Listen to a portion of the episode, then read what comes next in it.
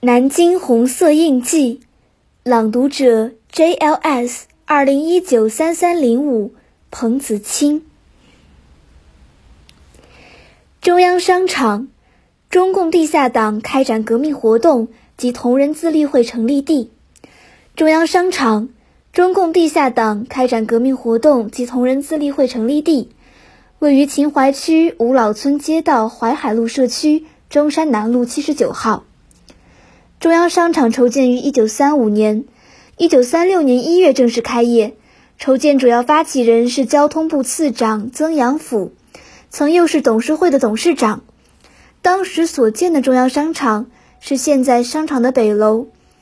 由于该商场当时是开业最早的综合商场，营业甚为兴旺。一九三七年抗日战争全面爆发，厂商大部分撤走。商场管理处会计主任龚伯言邀集一部分厂商在重庆重组南京商场。日军侵占南京时，商场二楼焚毁，底层成为日军的养马房。一九四零年十月，汪伪军政部参事萧一成经过交涉，调回商场修复底层，招商营业。一九四五年。抗日战争胜利，曾阳甫派龚伯言回南京接收中央商场产权，并委任龚伯言为管理处经理。一九四六年，龚以预售押金和租金的方法集资修复二楼，后又用同样的集资方法扩建商场南楼。此时，商场全部面积达到一万四千四百二十一点四平方米。大小厂商共二百五十余家，劳资双方共一千二百一十四人，是当时南京规模最大的综合商场。中华人民共和国成立后，中央商场曾改称人民商场，屡次扩建。一九九三年又建成了现代规模的商业大厦，营业经久不衰，始终是南京的大商场之一。早在一九四二年汪伪时期，中央商场就有中共地下组织活动。当时由中央苏皖区委南京特支派江秀英、石轩到工人店员中开展工作，先后送吴树山、邬烈勋、杨才能、张四维、石美忠、曹敬义去新四军驻地学习。并首先发展吴树山加入中国共产党。一九四三年秋，利用早晨商场开门营业前的时间，在商场举办英文、日文部级补习班。江秀英教英文，杨才能教日文，有五十余人参加。一九四四年，江秀英、吴树山奉命撤离南京，杨才能、张四维又去他处就业。中共苏皖区委在商场的工作暂告中断。一九四五年初，华中局成工部领导下的南京工委委员陈胜炎布置从两个渠道开展中央商场及附近地区的工人店员工作：一是通过叶再生所领导的合法的群众组织——南京市工商青年联谊会，在中央商场发展会员。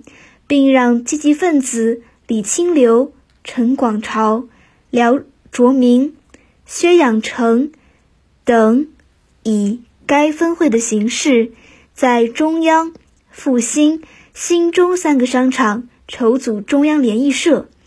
后因抗战胜利，未正式成立。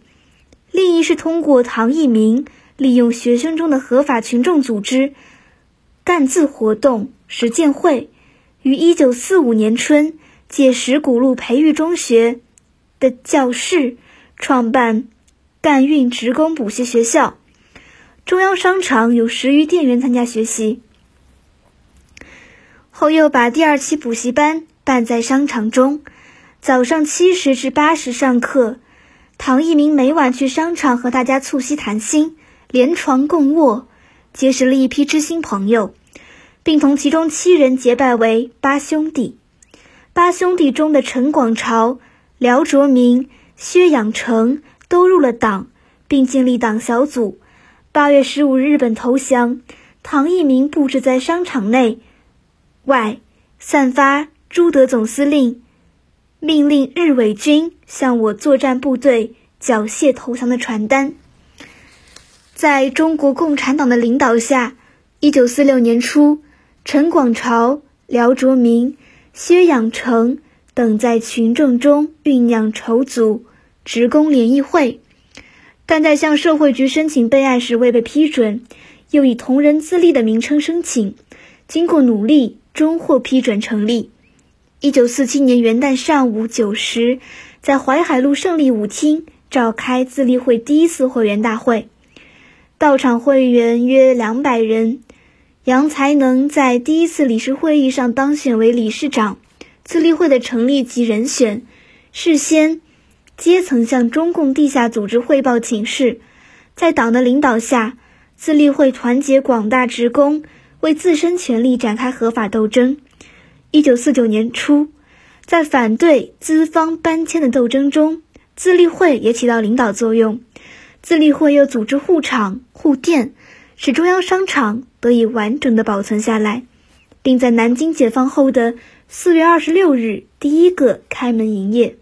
对迅速恢复市场正常供应起到带头作用，也为商场以后的发展奠定了基础。